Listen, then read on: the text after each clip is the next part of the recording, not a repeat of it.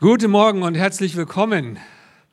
Ja, schön, dass wir miteinander Gottesdienst feiern dürfen, dass ihr hier seid. Vielen Dank, liebes Team, bisher schon mal für euren genialen Dienst. Ja, heute möchte ich euch in das Thema hineinnehmen. Das Lied war ja schon eine ganz gute Einleitung dafür, ja. Hier bin ich Herr, gebrauche mich und wie es auch mal weitergeht, setzt mich zum Segen. Ja, du wirst auf jeden Fall gebraucht, heißt heute das Thema. Und ich gebe ehrlich zu, die Folie kann einen richtig Angst machen, ne? Wow. Ja, also entweder denkst du jetzt, ähm, das Thema wird mich richtig unter Druck setzen, oder aber du denkst, wow, endlich mal ein Thema, was mich herausfordert, finde ich total cool. Ich finde es gar nicht mal so, so einfach, dieses Thema einer Art und Weise zu predigen, dass du dich nicht unter Druck gesetzt fühlst, sondern dass du motiviert bist. Heute Morgen am Frühstückstisch mit meiner Frau, sehr interessant. Ich sage, Schatz, ich brauche irgendwie so eine coole Einleitung. Und äh, ich habe versucht, irgendwas zu finden und äh, sie sagte, das ist nichts.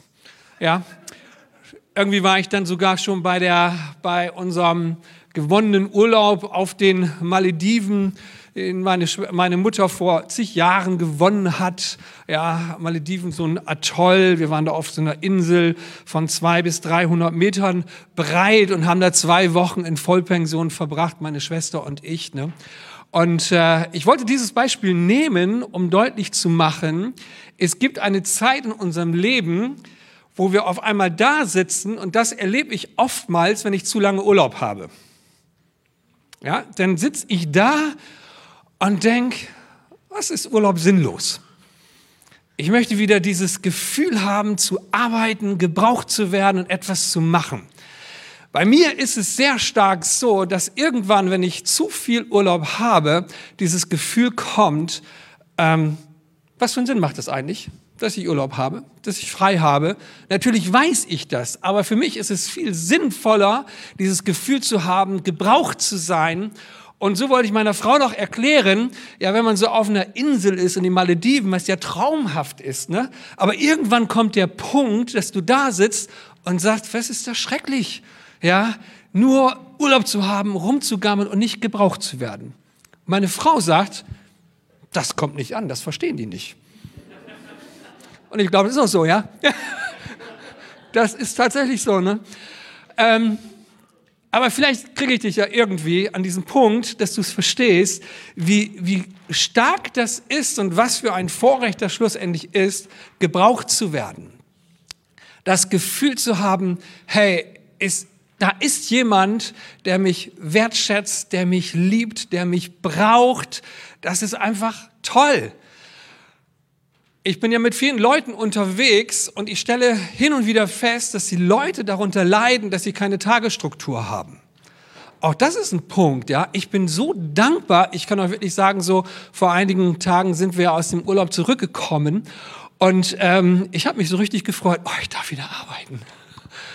Ich darf wieder zu einer bestimmten Zeit aufstehen. Durfte ich vorher im Urlaub auch, aber das macht man irgendwie nicht. Ne? Also im Urlaub klingelt mein Wecker nicht um 6 Uhr oder noch früher. Und irgendwie dachte ich, es ist toll. Ich habe wieder einen Tagesrhythmus, ich habe wieder Aufgaben, ich darf Gott und der Gemeinde und Menschen dienen. Also mich begeistert das total. Und ich hoffe, dass diese Predigt dich heute Morgen auch total begeistert und du einen Bezug dazu bekommst, wie toll es ist, gebraucht zu werden. Wie toll es ist, dass da jemand ist, der sagt, hey, ich schätze dich unendlich und ich brauche dich für mein Anliegen.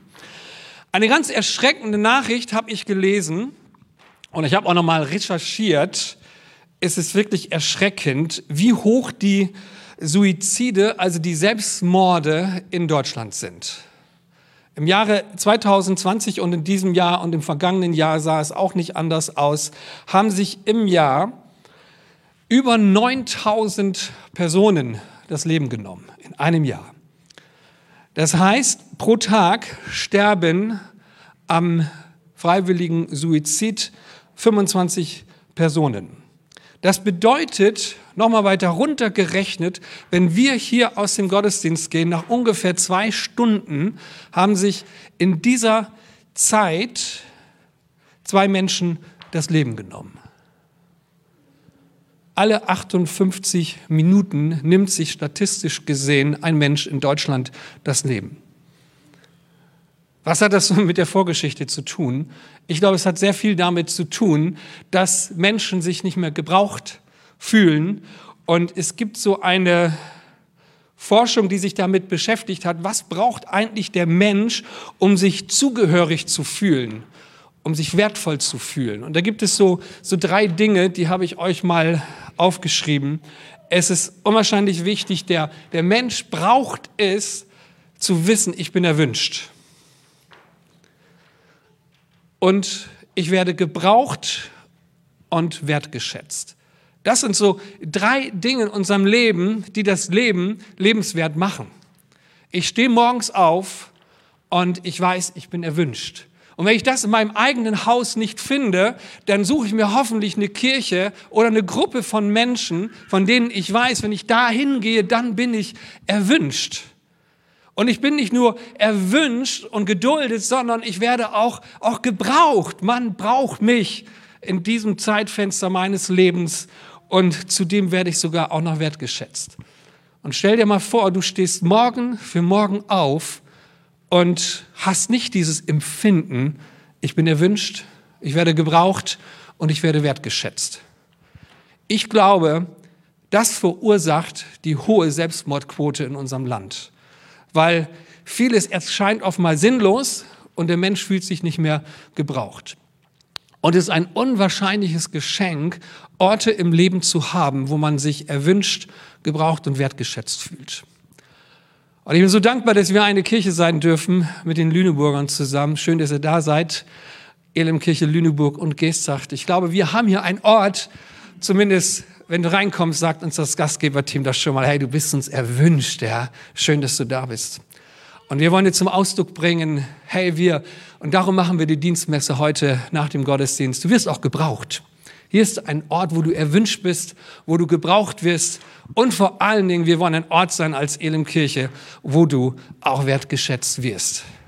Ich bin jetzt ein Jahr, fast ein Jahr hier in dieser Kirche und ich muss sagen, danke, ihr erfüllt meine Bedürfnisse. Das ist so wichtig. Es gibt so viele Orte, ja, Dankeschön an euch. Es gibt so viele Orte, wo das nicht mehr geschieht. Und von daher ist es so wichtig, dass wir Kirche haben und das so leben können.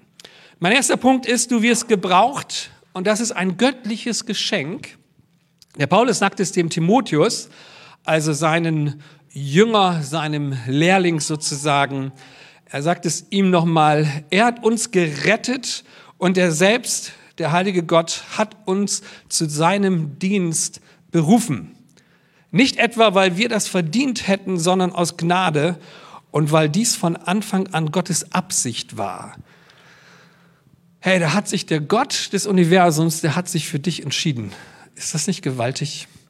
Der Gott des Universums, der dich und mich und viele um uns herum geschaffen hat, der hat einen Entschluss gefasst und er hat sich für dich entschieden. Man kann sagen, er hat sich doch für jeden Menschen entschieden. Ja, genau. Aber er hat nochmal sich besonders ins Zeug gelegt, dass du heute hier sitzt. Ja, er hat dich gerettet. Er hat dich angesprochen. Und nicht nur, dass er dich gerettet hat, er hat dich auch beauftragt. Er hat dich berufen. Und das geht nicht nur an die, äh, die ein geistiges Amt innehaben und vielleicht davon sogar leben, weil sie Gehalt beziehen, sondern das gilt für jeden Einzelnen von uns. Er hat uns angesprochen, persönlich angesprochen. Wir haben auf einmal gespürt und erlebt, hey, da gibt es einen Gott, an dem wir glauben können. Und wir haben Ja zu ihm gesagt, wir sind Christen geworden, darum sitzt du heute hier, darum sitzt du heute Morgen am Stream und äh, schaust den Gottesdienst. Und er hat gesagt, und ich habe dich auch berufen, weil du mir wichtig bist und weil du etwas bekommen hast, was ich nutzen möchte für viele, viele andere Menschen. Gott hat uns nicht nur begabt, uns Erfahrungen machen lassen, uns eine spezielle Persönlichkeit gegeben, damit wir uns selbst damit dienen, sondern er möchte, dass du dadurch andere wiederum dienst. Du hast eine ganz bestimmte Begabung. Und wenn du sie nicht einsetzt, wird sie fehlen im Reich Gottes in dieser Welt. Du hast ganz besondere Erfahrungen gemacht und schätze sie nicht ähm, gering ein, sondern diese Erfahrung, die du gemacht hast, die will Gott gebrauchen. Und das sind nicht nur die großartigen und tollen Erfahrungen, die du gemacht hast, sondern das sind gerade die Erfahrungen, die du dich, die du gemacht hast, von denen du sagst, die haben eigentlich mein Leben ruiniert. Aber in dem Moment, wo wir zu Gott kommen, geschieht etwas, dass er die schlechten Erfahrungen nutzt, um anderen Menschen damit zum Segen zu werden. Eine gute Freundin von uns, sie ist heute die Leiterin von Teen Challenge Deutschland, Sie ist auf einem Billardtisch in Hamburg im Rotlichtmilieu geboren worden. Kind einer Prostituierten, ungeliebt und zwischen den Prostituierten hin und her gereicht. Sie war bis zu ihrem Lebens, vierten Lebensjahr gar nicht registriert als Kind in unserem Land. Also ein anonymes Kind. Bis irgendein Freier das mitbekommen hat und er das Jugendamt eingeschaltet hat. Und da war sie vier. Bis dahin hat sie ihre Umwelt nur durch verdreckte und verregnete Fensterscheiben sehen dürfen. Sie war nie draußen. Ein Leben, eine Biografie, von der wir sagen würden, was kann Gott denn da noch draus machen? Aber sie hat ihre Biografie und ihre Vergangenheit Gott gebracht und er hat etwas Wunderbares draus gemacht. Sie haben ein Zentrum gegründet für drogenabhängige Männer. Sie ist heute die Leiterin von Teen Challenge Deutschland, Bentina Ratering, eine wunderbare Frau, eine großartige Frau, die, die nicht gesagt hat, aufgrund meiner Biografie kann ich nichts, sondern sie hat ihre Erfahrung, sie hat ihre Begabung, sie hat all das genommen, hat Gott, hier ist es. Und Gott hat gesagt, genau richtig ich mache das Beste aus deinem Leben. Und das hat er gemacht. Und das gilt für uns alle. Es ist ein unwahrscheinliches Vorrecht, gerettet zu sein, als Christ oder Christ zu werden. Das ist ein Vorrecht. Amen. Das ist echt ein Vorrecht. Ich möchte das nicht missen. Und äh, dann von Gott eingesetzt und gebraucht zu werden. Ich habe es mal so formuliert, wer Gott dient, wird von Gott versorgt. Unsere Dienstbereitschaft lässt unsere Bedürfnisse zur Chefsache Gottes werden. Ist ein steiler Spruch, ne? Finde ich schon echt herausfordernd. Das kannst du glauben oder du glaubst es nicht. Ich würde dir empfehlen, das zu glauben. Und darum predige ich auch. Und das ist auch der Kern meiner Botschaft heute. Du wirst gebraucht und du hast einen Auftrag mit Verheißung. Du wirst gebraucht und wenn du dich darauf einlässt, dann hast du etwas von Gott zugesagt bekommen. Und das ist eine Verheißung, das ist ein Versprechen. Und nicht nur, dass wir das im Alten Testament lesen, sondern wir lesen es auch im Neuen Testament. Und das finde ich immer sehr wichtig. Also all das, was wir im Alten Testament lesen und was Jesus wiederholt in einer anderen Art und Weise, darauf können wir uns wirklich stellen im Glauben. Und da heißt es zum Beispiel, ich gehe in das 58. Kapitel des Jesaja-Buches rein, eine hammerspektakuläre Geschichte in diesem Kapitel. Da geht es darum, dass der Prophet Jesaja beauftragt wird von Gott und sagt den frommen Leuten mal, wie ihr lebt. Auf gut Deutsch gesagt, das ist echt Kacke. Ja, ihr betet und ihr fastet, aber ihr seht euren Nächsten gar nicht. Ihr seid super fromm, aber ihr habt gar keinen Blick mehr für die Nächsten und für die Anliegen und die Bedürfnisse eurer Mitmenschen. Und so, so geht das nicht. Und Gott klagt das durch den Propheten Jesaja an. Und dann geschieht etwas ganz Interessantes. Und jetzt sagt der Prophet durch Gott, er erzählt jetzt den Menschen und sagt, wie gut das ist, wenn man die Augen aufhat und anderen dient und sich Gott zur Verfügung stellt. Und das lesen wir jetzt in Jesaja 58, 7 bis 9. Helft, wo ihr könnt. Verschließt eure Augen nicht vor den Nöten eurer Mitmenschen. Dann wird mein Licht eure Dunkelheit vertreiben wie die Morgenröte. Und in kurzer Zeit sind eure Wunden geheilt. Eure barmherzigen Taten gehen vor euch her. Meine Macht und Herrlichkeit beschließt euren Zug.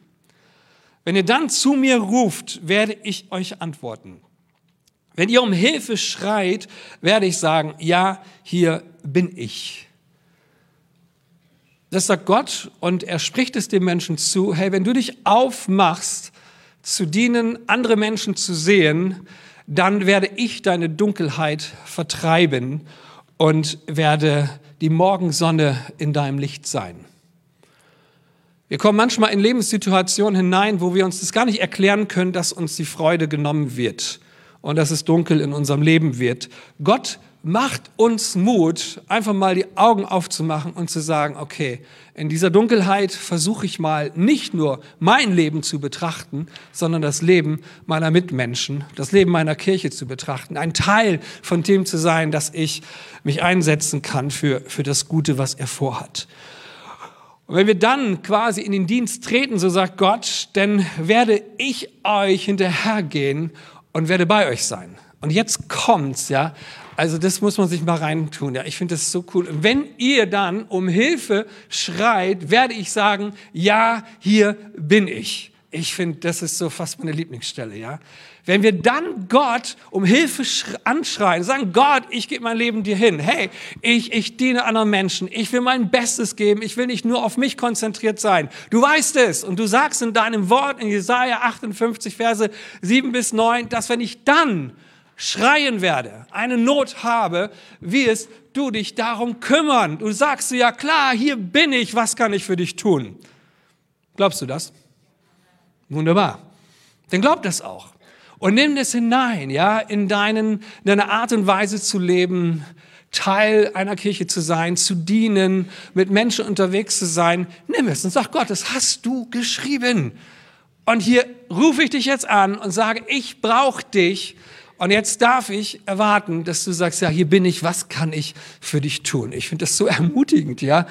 Also von daher wäre es ein Fehler, nicht darüber zu predigen, dass du gebraucht wirst.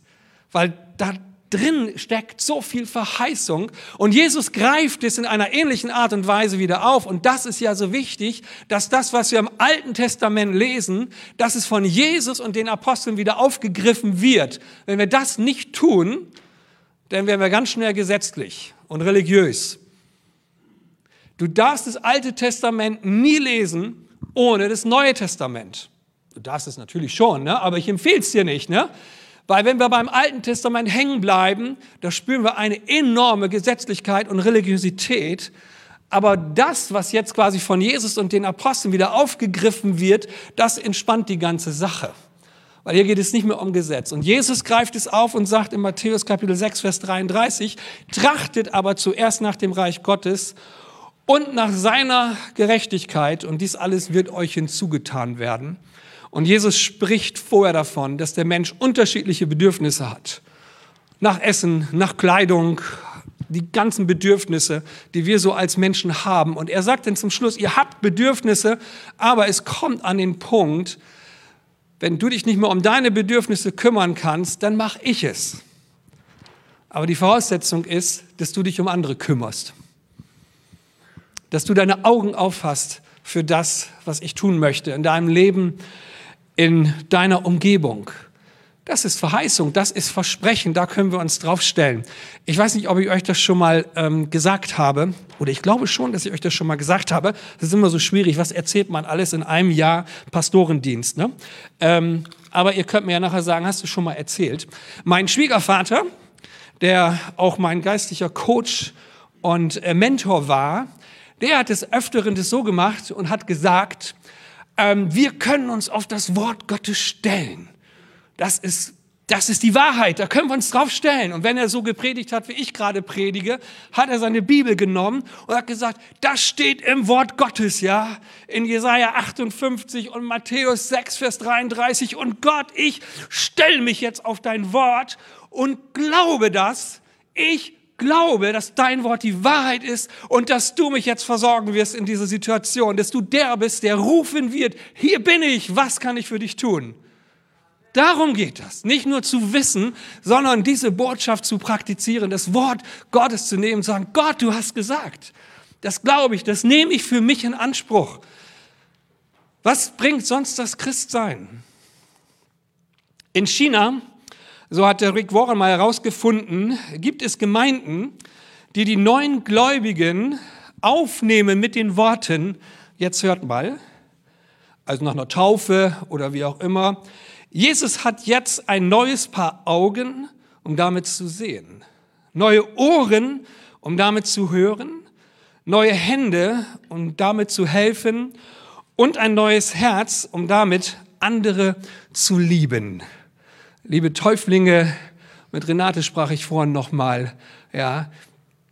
Jesus hat jetzt durch eure Taufe, weil ihr dazugekommen seid, weil ihr euch entschlossen habt, Jesus nachzufolgen und an ihn zu glauben, hat er jetzt zwei neue Augen, zwei neue Ohren, um zu hören und zwei neue Hände, um zu helfen und ein neues Herz, um Menschen zu lieben. Gott hat sich entschlossen, das, was er auf dieser Welt tut, das tut er durch dich und durch mich. Gott hat sich entschlossen, das durch uns zu tun. Gott hat sich entschlossen, durch das Gebet, was wir heute für den Iran, für Russland, für die Ukraine gebetet haben, dadurch zu wirken.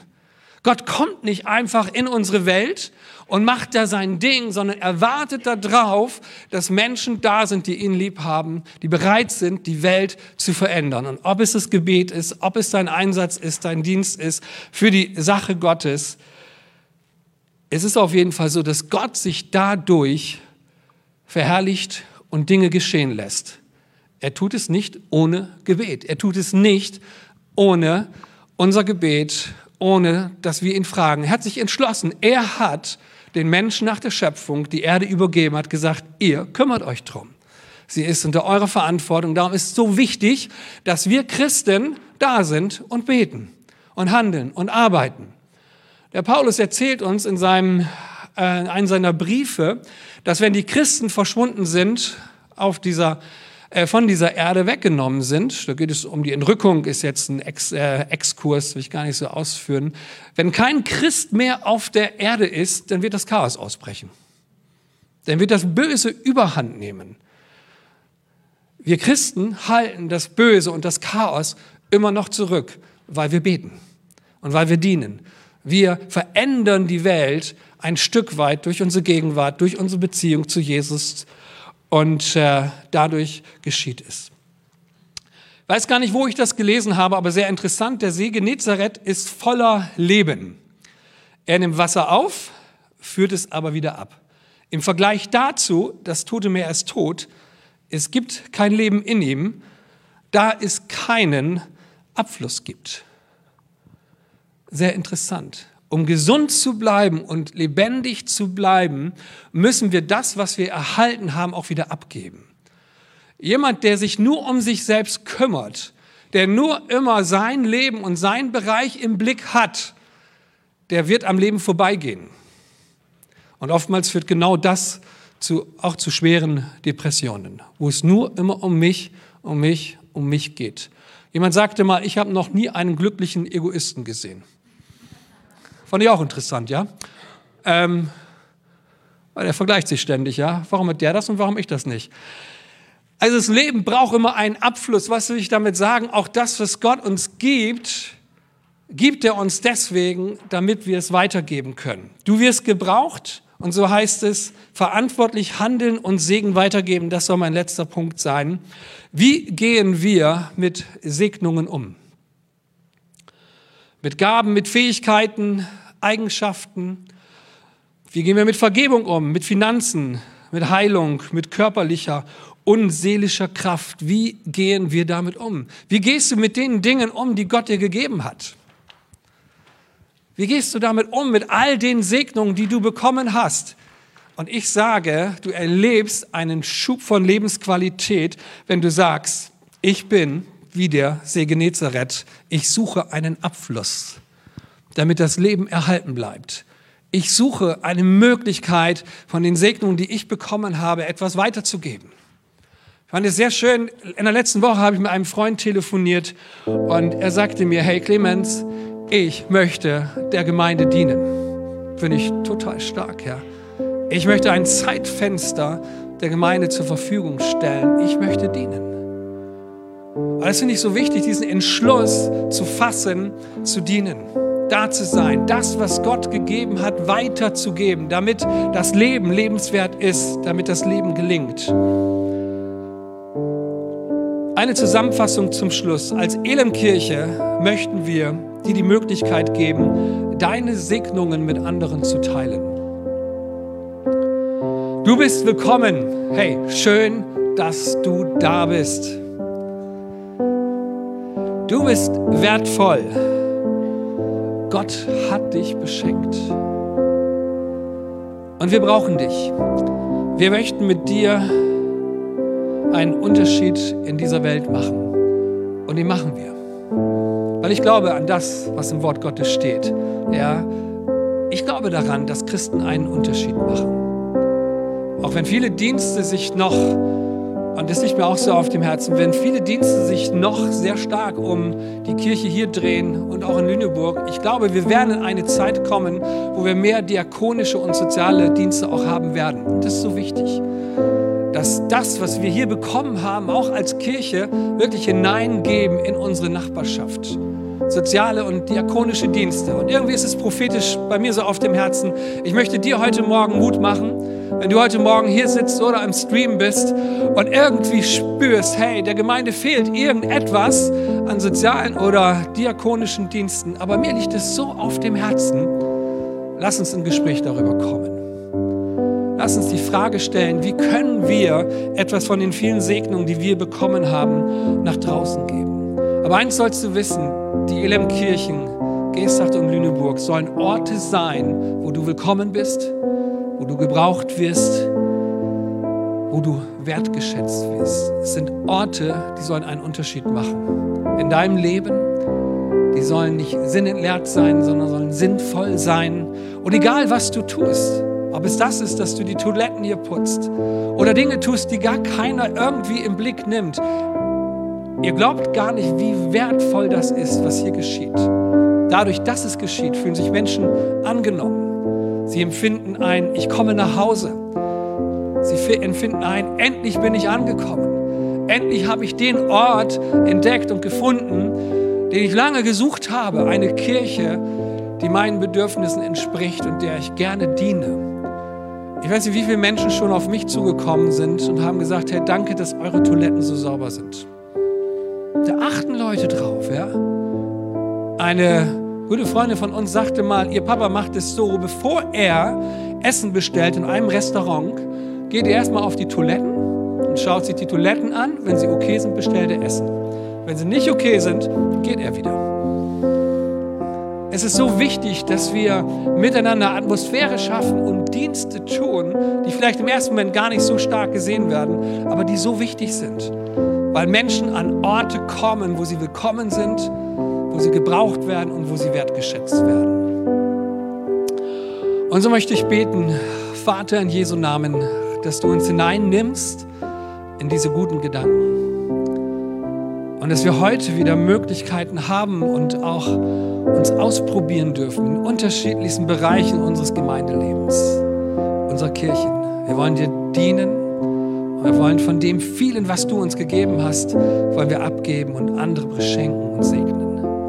Jesus, danke für dein Wirken und Handeln in unserem Leben. Heiliger Geist, und ich möchte dich auch einladen, dass du kommst und auch gerade noch in der Anbetungszeit, die wir gleich haben werden, wo wir Lieder singen, dir zur Ehre, dass du kommst und zu uns nochmal sprichst, hineinsprichst in unser Leben, uns Mut machst, uns hilfst nach vorne zu gehen, im Glauben Schritte zu machen, uns herausfordern zu lassen in der guten Art und Weise. Jesus, danke, dass du der Fürst und der König des Lebens bist. Du willst keinen Druck machen, du willst uns Leben schenken, du willst uns motivieren. Danke dafür, Vater. In Jesu Namen. Amen.